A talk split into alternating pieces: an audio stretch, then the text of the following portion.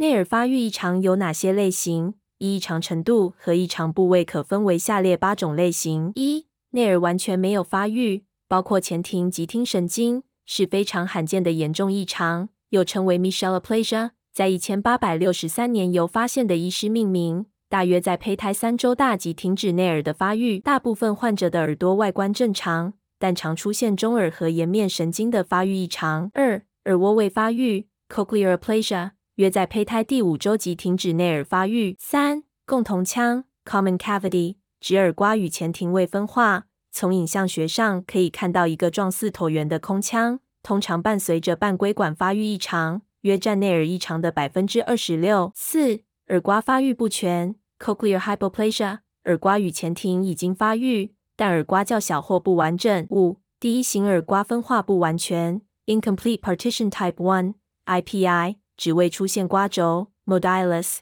使整个耳瓜看起来像是空囊。六、第二型耳瓜分化不完全 （incomplete partition type 二，IPT2） 耳蜗发育一圈半，半规管发育正常，但前庭囊和前庭导水管扩大。一千七百九十一年由发现的遗失命名，又称为 Mondini 异常，约在胚胎七周大时内耳停止发育，约占所有内耳发育异常的百分之五十七。第三型耳瓜分化不完全 （incomplete partition type 三 （IP3），耳瓜底部与听神经连接部分发育异常，通常与性染色体上的基因变异有关，因此男性发生的比率较高。八、听神经细小，直径小于二点零公里或未发育。